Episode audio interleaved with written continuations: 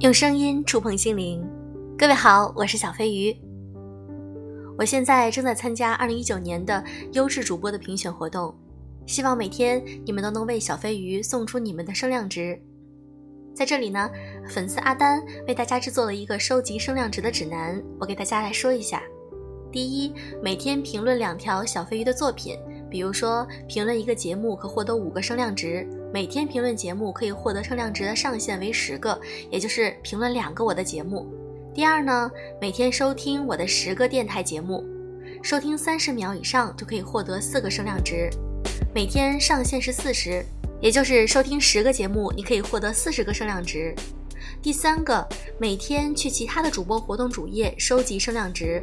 那这里呢，收集声量值是随机的，在搜索栏中搜索年度声点主页，点击进去呢，除了我的电台以外，你还可以去其他主播的活动主页关注，然后呢，关注之后就可以收集声量值了。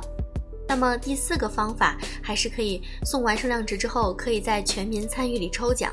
那这个时候你可能会抽到五十到六十个声量值，都是很有可能的。其中礼品可能还会抽到 iPhone 十一哦。把你每天收集到的声量值，在年度声点的主页中点击我的电台之后呢，就能够把所有的声量值都投给我。非常感谢大家的支持，我希望这一次呢，我能够站在颁奖台上。这是你们给我的鼓励和支持，非常非常感谢。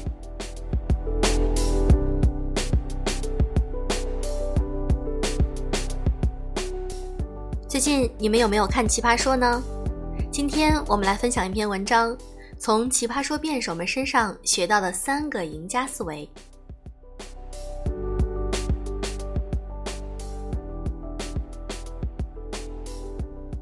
最近大家都在追《奇葩说》第六季，很多朋友都跟我反馈都是精彩。和上一季相比，《奇葩说》六赛制发生了很大变化，导师亲自带队打辩论，以自己的人气票数为基础，自己组建团队。前几季的冠军重新回到海选，往日光辉不再作数，全看场上表现。新选手里高手更是层出不穷，各有特点。虽说只是一个比赛，但是在我看来，却多多少少在模拟着真实的人生，充满竞争的残酷，也不乏多元的精彩。每个人都想用好手里的牌，打出一个漂亮的结果。而每个导师和选手都在调动自己以往积累的所有知识、经验和智慧应战。今天我们来分析一下他们的思维方式和行动策略，希望能够给你一点启发。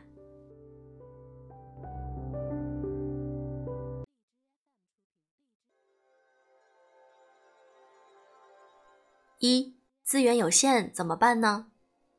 每个正在做事儿和想要做事儿的人都会遇到资源有限这个问题。日程表上列了那么多事儿，但时间和精力就只有那么一点点。看到心仪工作的招聘信息，但自己的能力和经验都不够。想筹备一个活动，发现时间、人手都很紧张。这个时候，很多人就会被困住，很难找到突破的点。面对这个问题，导师罗振宇给出了他的应对策略。第一期节目刚开始，四位导师就拿出了自己的人气票数。这直接体现着选手们对加入自己战队的意愿度。罗老师只拿到了八票，这意味着很多有经验的优秀辩手很可能不会加入他的战队。面对这样的劣势，在海选过程中，他马上制定了自己的策略，一定要争取把黄志忠拉进自己的战队。为了表示自己的诚意，黄志忠还没有开始辩，罗振宇就把自己手里仅有的两个能够直接影响晋级的杠给了黄志忠。他解释了自己的目的：黄志忠是所有老奇葩里最有能力，也最愿意帮助别人的人。如果争取到了黄志忠，就可以培训自己队里尚不成熟的其他选手，团队的竞争力就有了保障。是的，每个人的资源都是有限的，但高手之所以是高手，就是在于他们懂得要把有限的资源放在价值最大、可以推动其他事情的杠杆点上。怎么判断哪个是最有价值的呢？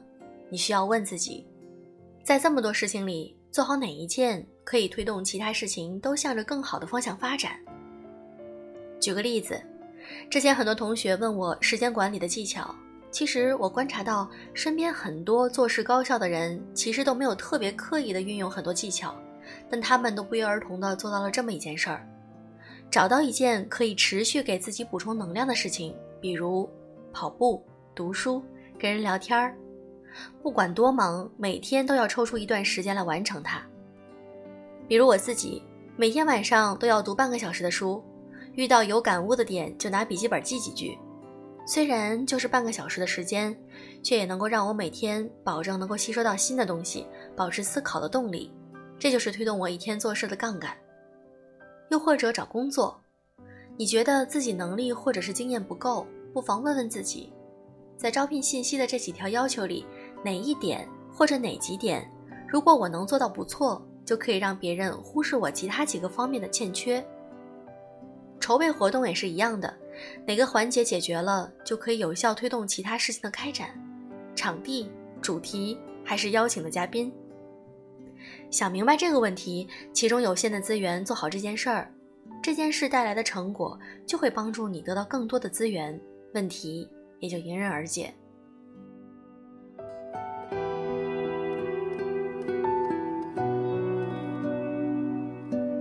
二，努力了没效果怎么办呢？努力了却没有得到预想中的结果，也是一个非常普遍的问题。尤其是最近一段时间，很多刚刚进入职场的同学都很困惑，觉得自己真的在拼命适应、努力完成工作了，但好像就是做不到点子上，很苦恼。这个问题，《奇葩说》里有一个场景也给了我启发：大王和哲毅辩论的一场，新选手哲毅的逻辑没有问题，也不缺乏真情实感。从他举的例子也能够看出，他做了大量的素材准备，可是最后拿到的票数不高，没有得到很多观众的认可。原因，马东讲了，三分钟的时间加入了太多新信息，让观众接受困难。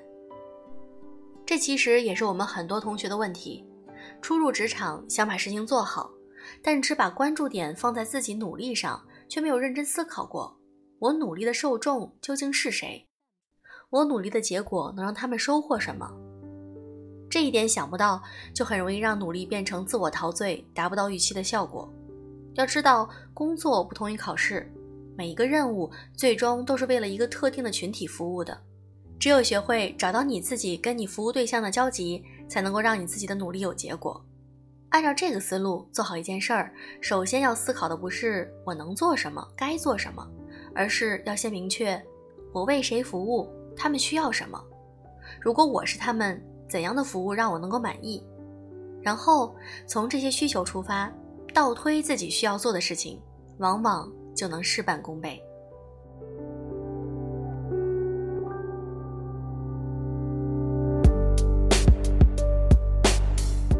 三，觉得自己没有优势怎么办？找到自己的优势是每个人都要面对的问题。但这个话题太大了，以至于大家都觉得这个是应该做，但不知道该怎么做的事儿，优势也就成了一句空话。但其实你现在每天的工作和生活都是在给你提供很多寻找优势的场景，不管是一次学校举办的演讲比赛，一个择优录用的实习工作，还是一个从来没有做过的新任务，这些其实都是锻炼你挖掘自身优势、塑造竞争力的机会。很多同学在做这些事儿的时候，总会觉得自己没有优势。如果再遇到一些看起来就很厉害的竞争对手，就更没有信心了。在这一点上，奇葩说上很多选手的做法都值得我们借鉴。首先，心态上要坚信，不管面对的是谁，我肯定是有优势的。比如雷哥，他的对手是黄执中，所有的人都觉得他一个新人应该没有什么赢的机会。但结果是，他在结辩环节反超，赢得了黄志忠手里的五个杠，成为了全场唯一一个六杠选手。之所以能赢，很重要的一点，就像另外一个辩手说的那样，他没有因为对面的人是黄志忠就放弃对胜利的渴望和追求。知道辩论能力的经验比不上黄志忠，就从自己的经验和感悟出发，找到了自己有对方没有的那个点，通过真情实感的表达，引起了大家的共鸣。这就是他面对黄执中的比较优势。其次要明白，竞争是多维度的，决定你竞争力的是几个维度加起来的总分，而不是一个维度的单一表现。比如《奇葩说》这个舞台，决定一个选手能否晋级的因素，绝不仅仅只有辩论能力这一个方面，而是一个辩论能力加临场反应加观众缘加个人风格的系统。只有看到这个系统，你才可以全面的评估和组合自己的能力，制定自己的竞争策略。比如说傅首尔，观众特别喜欢他的金句，他这一季就要让大家看到最高频率的段子和金句，把自己的优势发挥到极致。比如大王，虽然综艺感很好，但这个单方面的能力你不能够让他保持优势，他的策略就是把辩论能力练扎实，让观众看到自己的成长。还有新人星月。除了把论点逻辑准备得很充分之外，他还加入了一些适合自己风格的逗趣的点，这几个方面都不是最出色的，但是综合在一起就取得了很好的效果。所以在你觉得自己没有优势的时候，不妨认真的分析一下自己要参加的这个比赛有多少决定胜负的维度，思路一打开就能够找到自己可以发力的点。今天的节目希望能够给你带来更多的帮助。那么，如果你喜欢我的节目，请记得去为我提供声量值哦。希望我这几年的用心和努力能够被你们看到，也希望我能够站在颁奖台上来感谢你们。好了，今天的节目就是这样，祝各位晚安。